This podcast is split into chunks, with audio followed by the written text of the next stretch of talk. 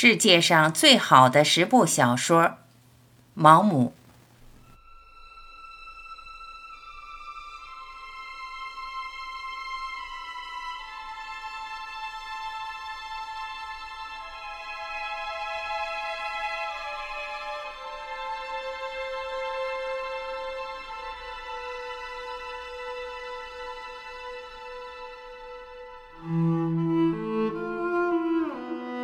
我想告诉本书读者，书中的论文是怎么写成的。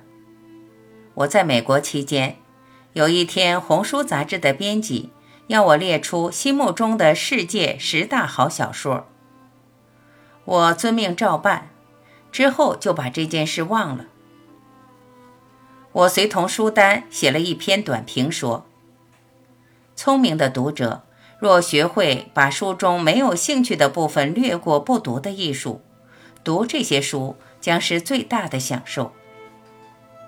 过了一段日子，有位美国出版商建议把这十大名著重新开行，删去一般人不会喜欢看的部分，再附上我为每本书所写的导读。这项建议勾起了我的兴趣，我遂着手进行。所写的导读经过删节，大抵已在《大西洋月刊》杂志上发表，似乎颇引起读者的兴趣，所以有人觉得集结成单行本对读者将方便不少。我原来开列的书目稍稍做了更动，书单最后一本，我起先列了马塞尔·普鲁斯特的《追忆似水年华》，可是基于若干理由。此书并未收进后来提的名单内，我并不后悔。普鲁斯特的小说是二十世纪最伟大的小说，篇幅极长，即使大删特删，仍不可能删到合理的规模。此书成就非凡，但要评估后世对他的评价，则言之过早。普鲁斯特的狂热仰慕者，我也是其中之一。可以兴致盎然细读每一个字，不觉厌烦。有一次，我一时夸张，曾说过：“我宁可读普鲁斯特的作品烦死，也不愿读其他作家的作品开心的半死。”但我现在愿意承认，那本书各部分的价值优劣有别。依我拙见。普鲁斯特也受他那时代的心理和哲学思潮影响所写的漫长章节，未来的人势必不感兴趣。上述思潮有些已被认定是错的，我想到时候会比现在更明显看出他是伟大的幽默作家。他创造新颖、多样化、栩栩如生人物的能力，足以和巴尔扎克、狄更斯。和托尔斯泰媲美，也许那时候才会发行他浩瀚巨作的浓缩本，省略已被时间消去价值的部分，只留下小说的精华以及具有永恒趣味的部分。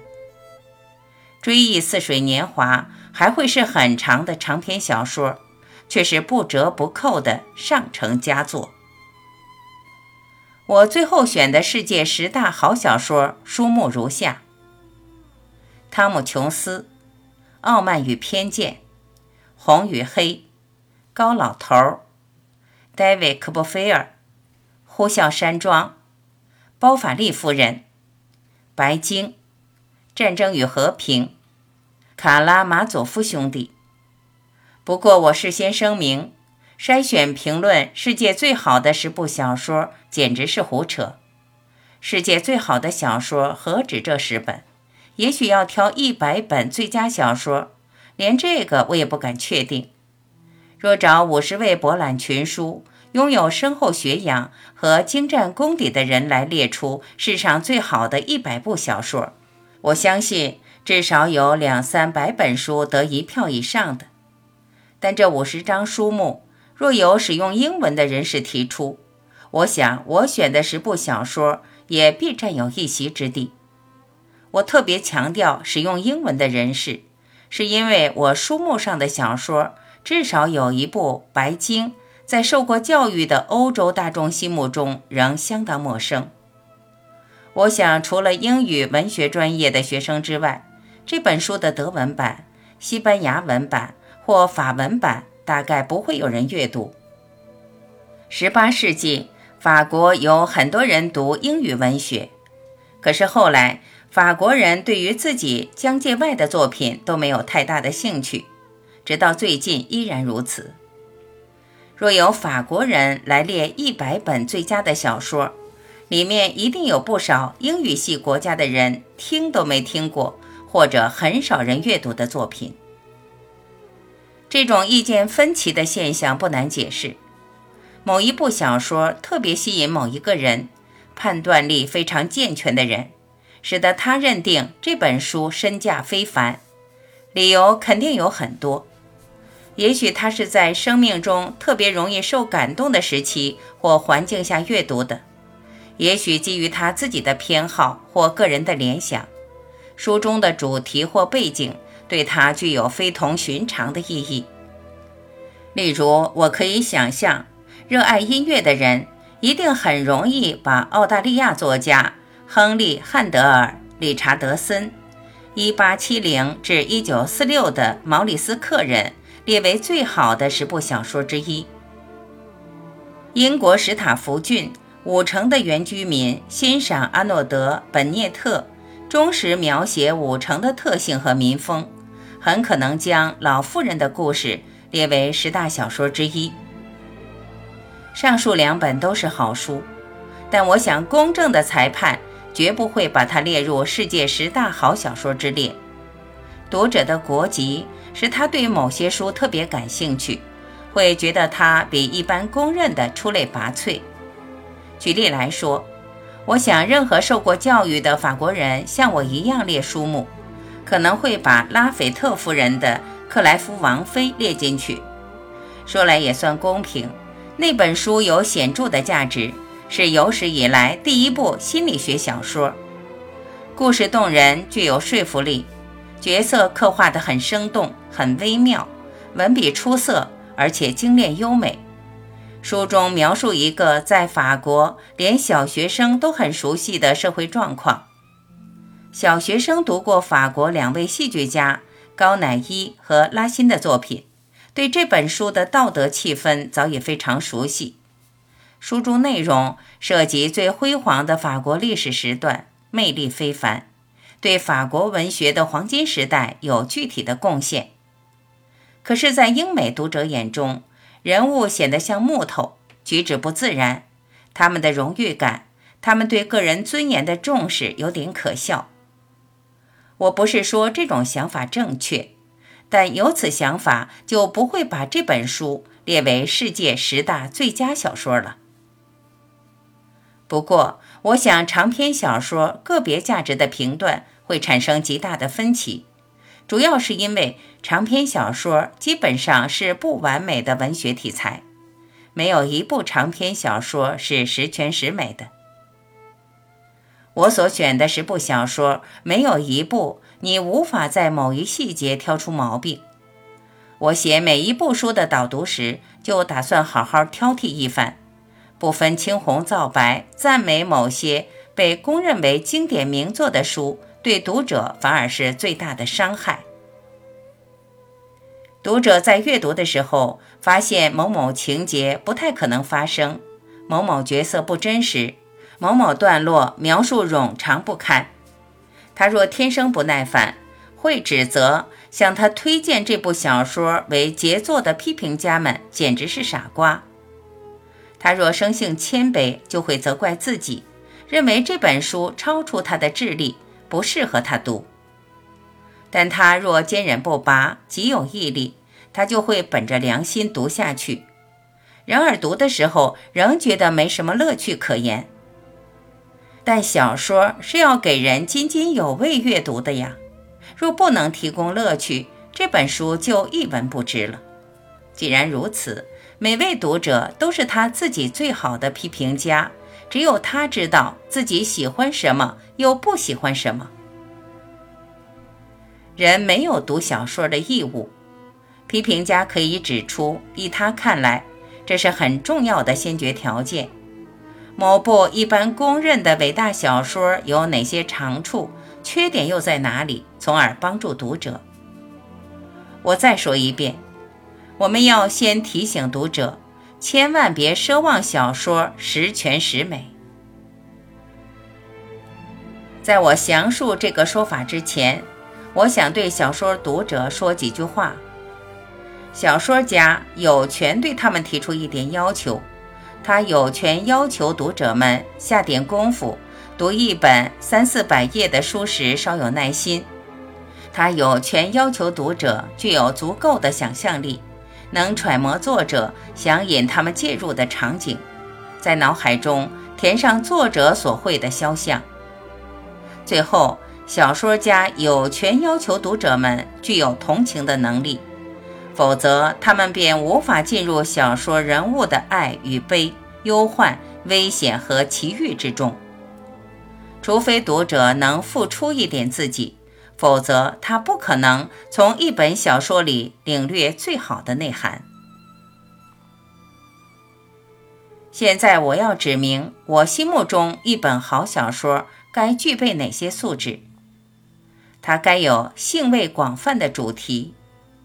我的意思是说，不只是一小群批评家、教授、文化素养精湛的人、卡车司机或洗碗工感兴趣的主题，而是广泛符合人性、各种男人和女人都觉得有趣的主题。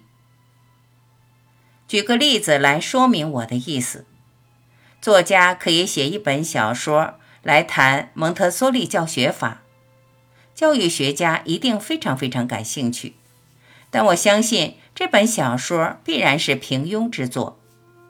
小说的故事应该连贯、有说服力，应该有开头、中间和结尾。结尾应该是开头的自然结果。一件件插曲该有可能性，不只发挥主题，且由故事中衍生出来。小说家创造的人和动物应以个别特性来观察，他们的行动应由个性产生，绝不让读者说某某和某某不会有这样的举动。反之，读者不得不说，我就预料某某和某某的言行会是如此。我想人物本身若是趣味盎然，那就更好了。福楼拜写过一本名叫《情感教育》的小说，在许多杰出的批评家之间享有盛名。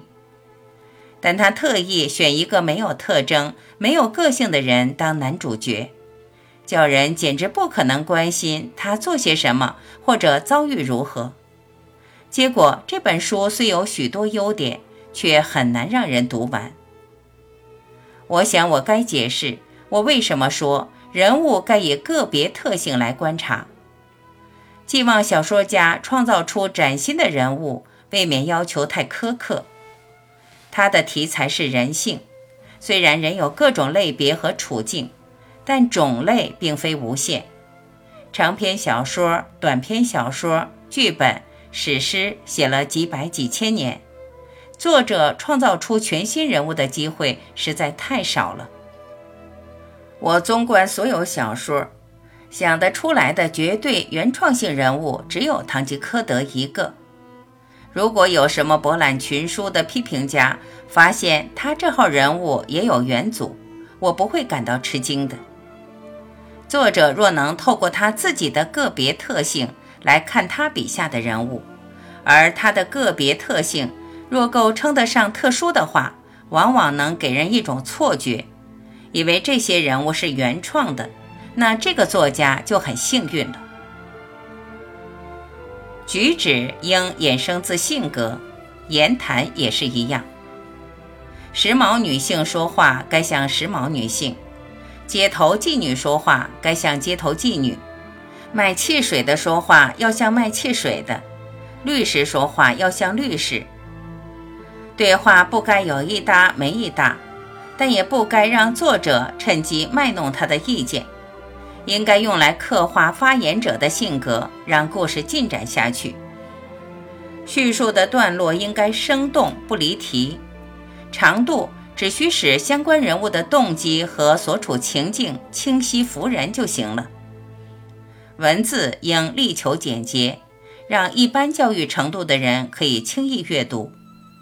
文体应符合题材，就像裁剪合度的鞋子符合形状优美的脚一般。最后，小说应做到引人入胜。我把这一项放在最后，但却是不可或缺的特质。少了这一项，其他特质将派不上用场。头脑健全的人，谁也不会为了求教诲或启发而读小说。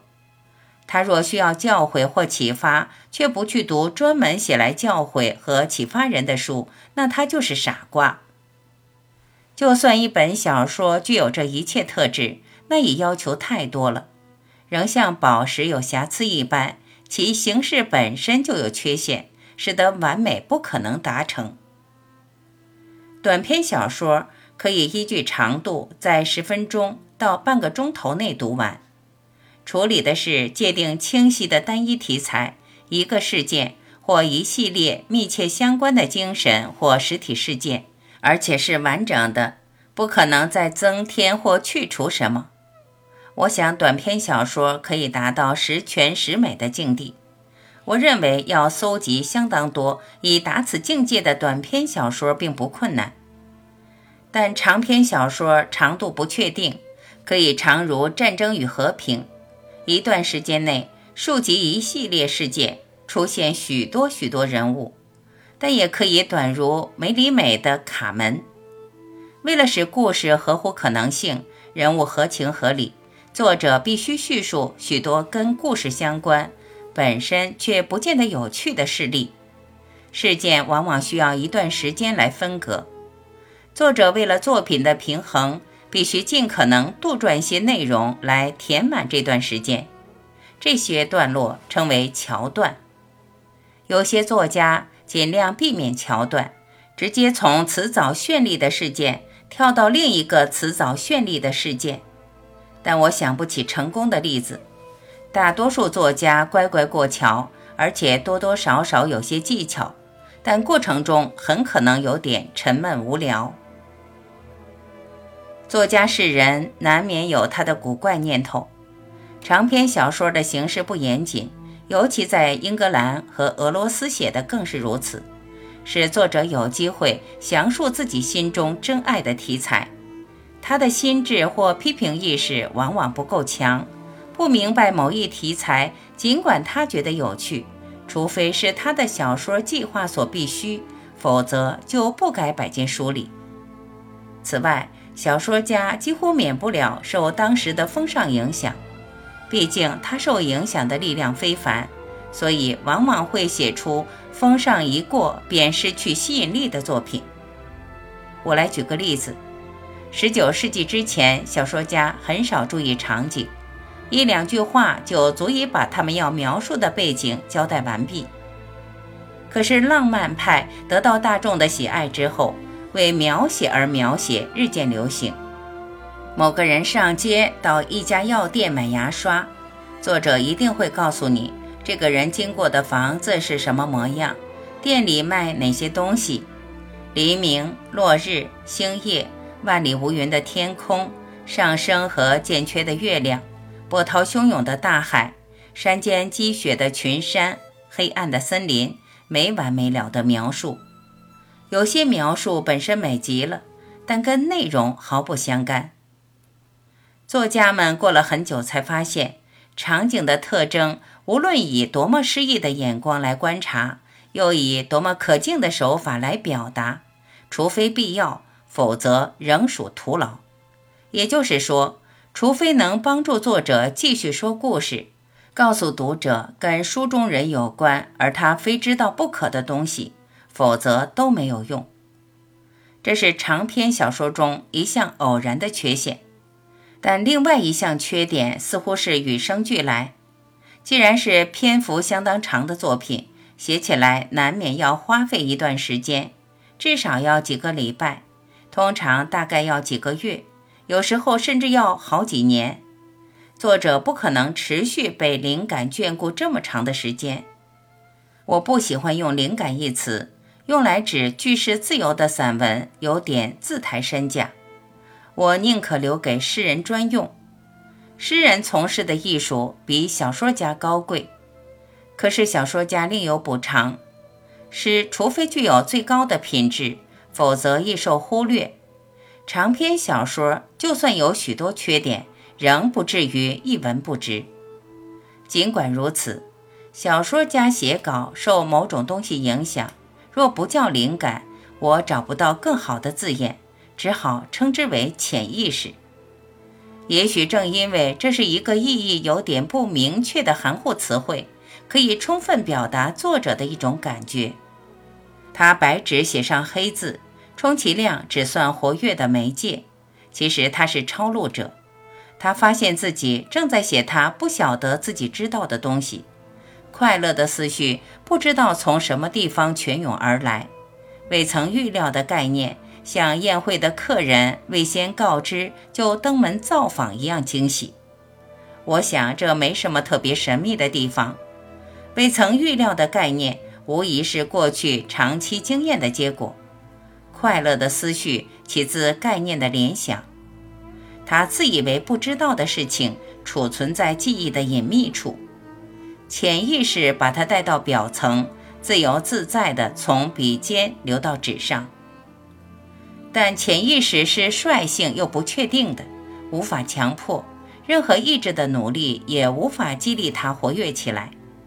它就像风，爱向哪儿吹就向哪儿吹；像雨，落在正直的人身上，也落在不正直的人身上。老练的作家有各种方法从潜意识来帮他的忙，但有时候潜意识始终固执不来。若听任潜意识自生自灭，在长篇小说这么长的作品中，此事常常发生。作者只能孜孜不倦下功夫，仰仗他的一般能力。倘若他能借这些方法引起读者的注意，那才是奇迹呢。当我斟酌小说家必须克服多少障碍，回避多少预料不到的困难和危险，我一点也不惊讶。连最伟大的小说家都难以做到十全十美，我反而惊讶他们竟能做到没有更不完美。大抵由于这个原因，要挑出十本小说来评为举世最佳，简直不可能。我可以再列出十本各自不同却可媲美前十本的巨作：托尔斯泰《安娜·卡列尼娜》，托斯妥耶夫斯基《罪与罚》。巴尔扎克《贝蒂表妹》，斯汤达《帕尔马修道院》，简·奥斯汀《劝导》，劳伦斯·斯特恩《象迪传》，威廉·梅克比斯·萨克雷《名利场》，乔治·艾略特《米德尔马契》，亨利·詹姆斯《使节》，勒萨日《杰尔布拉斯》。我选前面十本有充分的理由。选现在列的这些，也可以提出同样充足的理由。我的选择十分武断。过去，读者似乎喜欢小说写得很长，作者往往只得就范，提供超过故事本身所需的内容给出版商。他灵机一动，想出一个轻松的办法，在长篇小说中插进一些短篇小说，有时候长的可以称得上中篇。跟原先的主题一点关系都没有，充其量只是看似合理而附加上去的。没有一位作家做这件事比塞万提斯写《堂吉诃德》更悠游从容的了。这些额外加入的内容，往往被视为这部不朽杰作的瑕疵，如今读来只叫人厌烦。当代文学批评家为此攻击他。他在书本的第二部分避开这个恶习，遂产生一般公认不可能的现象：续篇竟写得比前集优秀。但这并不能阻止后继作家，他们一定没读过那些批评，使用这么方便的手法，交给书商们大量稿件，凑成可以卖的一册书。十九世纪新的出版方法产生。小说家受到了新的诱惑，以大量篇幅刊登所谓轻巧版文学的月刊杂志销路极佳，使作家有机会用连载方式将作品呈现在大众面前，自己也获利颇丰。大约同一时间，出版商们发现每月分期发行畅销作家的小说对他们十分有利。两种情况下，作家都会签约，提供一定数量的内容，填满某些页数。这套办法鼓励作家们从容不迫、唠唠叨叨。法国作家论行支付稿酬，他们毫不犹豫，尽量多写几行。他们是需要赚钱糊口的工作人员，即或这样所得也不丰厚。有一次，巴尔扎克到意大利，见到一些图画，大大动容。谁不动心呢？就打断他正在写的小说叙事，插入一篇谈这些图画的文章。我们从作家们自己的招供中得知，连载的作家们，即或是一流作家，如狄更斯、萨克雷。也不时会觉得被迫在固定时间交稿是一种可憎的负担，难怪他们要东拉西扯凑篇幅，难怪他们的故事布满不相干的插曲。有一次，出版商告诉狄更斯，他的某一堆月刊稿少了两大章，一集十六小页，他只得坐下来，尽可能搜索枯肠，勉强写出。他对这种写法很有经验，事实再明显不过。如果他写在这十六页中的内容是处理这部分故事所不可或缺的，那他一开始就会写上去了。一本小说的缺陷，无论是由于小说这种题材与生俱来，或者归因于作家的缺失、时代的风尚或出版方法，读者都没有理由耐心忍受。有见识的人不会把阅读小说当作应尽的义务，他把看小说当作消遣，他想要被带出己身之外，他准备对书中人物产生兴趣，念兹在兹，想看他们在特定情境下会有什么言行，遭遇又是如何。他同情他们的烦恼，为他们的喜悦高兴，他设身处地理解他们的处境。多多少少还体验了他们的人生，书中人物的人生观，他们对于人类思辨题材的态度，无论以言语说出或由行动中表现出来，都会勾起读者惊奇、欣慰或愤恨的反应。但读者凭本能知道自己的兴趣在哪里，他就像猎犬追踪狐狸的味道一般兴趣盎然。可是有时候作者失败了。读者找不到受记留下的味道，只好四处慌乱挣扎，直到再找着为止。他会跳来跳去，略过乏味的部分阅读。人人都会跳来跳去，但要跳着读却不损失重要内容，可不容易。就我所知，这可能是天赋，也可能必须靠经验来求得。约翰生博士看书跳得很凶，鲍斯维尔告诉我们。他天赋异禀，立刻就能抓住任何一本书有价值的地方，用不着苦苦从头读到尾。但鲍斯维尔说的无疑是知识方面的书籍。读一部小说若成为负担，干脆不要读就好了。不幸的是，基于长篇小说这种题材的基本缺陷，作家或出版方法的缺失，很少长篇小说。能从头读到完，始终是兴趣盎然的。跳着读或许是坏习惯，却是情势所逼而养成的坏习惯。可是读者一旦开始跳着读，就很难停止。于是他可能会错过许多读了对他有好处的东西。过去的读者似乎比今天的读者更有耐心。以前娱乐少。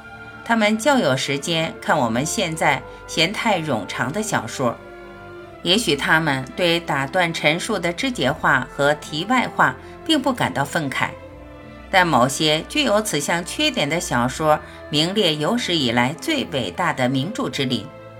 这些书若因此越来越少人阅读，未免太遗憾了。我们设计这一系列文章。是要劝诱读者阅读这些好书。我们尽量删除这十部小说中累赘的部分，只留下道出作者想说的故事，刻意阐明扣住主题的概念，充分展现他所创造的人物等内容。某些文学系学生、某些教授和批评家会怒视戕害一本杰作是令人震惊的行为，作者怎么写就该怎么读才对。但他们真的这么做了吗？我建议他们跳过不值得阅读的地方。或许他们已培养出略读却获益良多的艺术，但大多数人还没有做到。若由鉴赏力和辨别力够高的人来替他们略去无趣的部分，岂非更好？此事若做得高明，就能给读者一本每个字读来都津津有味的小说了。科勒律治谈到《堂吉诃德》说：“这是一本只需从头到尾浏览一遍的书。”他的意思也许是说，有些部分冗长沉闷，甚至很荒谬。一旦发现这一点，再读就浪费时间了。这是一本伟大和重要的书，专攻文学的学子无疑该从头到尾读一遍。我自己从头到尾读了三次。但我忍不住认为，一般读者、读书求乐趣的读者，全然略去枯燥沉闷的部分也没什么损失。这一来，他必定更能欣赏与故事直接有关的斯文武士和世俗乡绅的冒险与对话，非常有趣、非常动人的部分。另外有一部小说确实很重要，但不能肯定算是伟大的作品。就是塞缪尔·理查森的《帕梅拉》，篇幅很长，除了意志最最顽强的小说读者，一般人大概无法全部读完。若非我见到一部删节过的版本，我相信我一定读不下去。删节做得极好，我完全不觉得少了什么东西或有什么损失。劫掠没什么好指责的。我想，任何上演过的剧本。在排练阶段，多多少少做过全盘更动或删节，而且对该剧还是有好处的。我不知道长篇小说有什么理由不能经过同样的程序。说真的，我们知道大多数出版商都有编辑专门从事这个工作，而他们处理过的书大抵因此变得更好。小说中原来被视为一大堆枯木的部分，若不剪除，读者是不会读它的。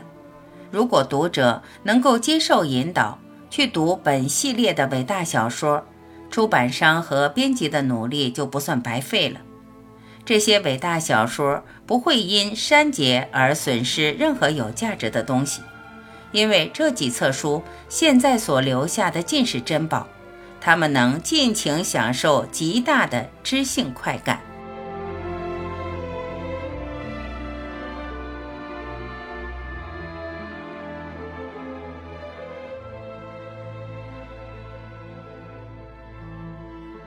感谢聆听，我是晚琪，再会。